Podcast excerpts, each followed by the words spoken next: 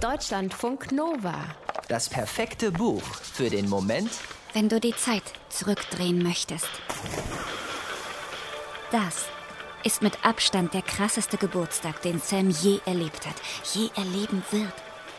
Sam hängt am Beckenrand in Camerons Garten, während seine Freunde wilde Sprünge in den Pool machen. Die Sonne geht unter und Sam weiß sofort, dass dieser Moment das perfekte Beispiel für Euphankolie ist. Für diese besondere Mischung aus Euphorie und Melancholie. Man will, dass der Moment niemals vorbeigeht, weiß aber schon, wie es sich anfühlen wird, wenn er längst vorbei ist. Ist das alles wirklich heute passiert? Sam ist auf der Ladefläche eines Pickups durch die Stadt gebraust. Er ist von der Selbstmordklippe zehn Meter tief in den See gesprungen und er hat vor seinen Freunden The Joker auf der Gitarre gespielt. Hätte man Sam vor einem Jahr gesagt, wie er seinen 16. Geburtstag verbringen würde, er hätte es nicht geglaubt.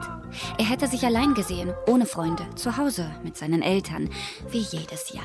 Seine Schwester hätte nur ein Päckchen aus LA geschickt. Sein Vater hätte sein typisches Vaterschweigen geschwiegen und seine Mutter. Er sollte Cameron fragen, ob er das Telefon benutzen darf.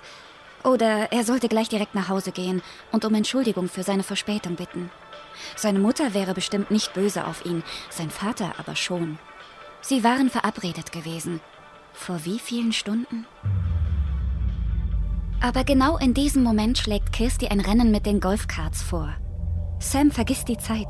Er vergisst sein schlechtes Gewissen. Er vergisst das Schweigen seines Vaters und er vergisst die Krankheit seiner Mutter. Im nächsten Augenblick geht die Sonne auf. Sam und Kirsty stehen von Larrys, die Bäuche voll mit Kaffee und Speck und Bratkartoffeln und Rührei und Waffeln und schweigen sich grinsend an.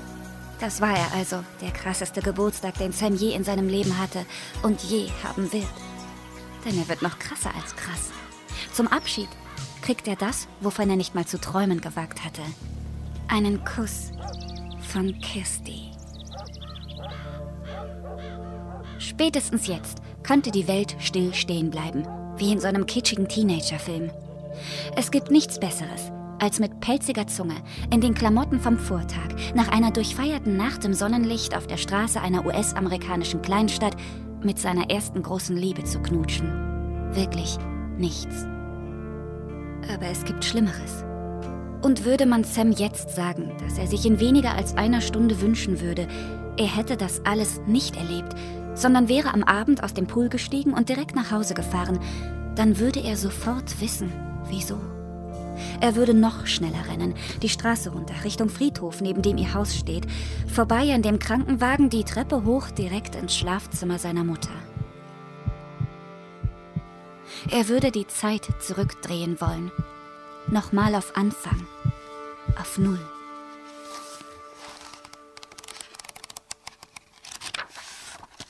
Hardland heißt der neue Roman von Benedikt Wells, der von Sams 16. Geburtstag im späten Juli 1985 erzählt und von dem Sommer davor und von dem Winter danach. Hardland erzählt davon, wie ein mutloser Junge über sich hinauswächst. Sam lebt mit der ständigen Angst, dass seine Mutter stirbt.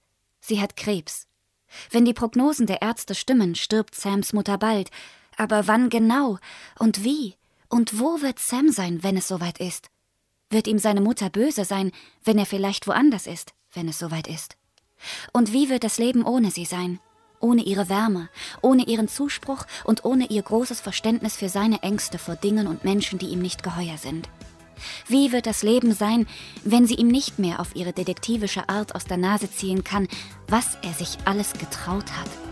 Den Klippensprung, das heimliche Pick-up-Fahren, Kirstys Kuss. Das Leben wird beschissen sein. Ja. Und irgendwann wird es weniger beschissen sein.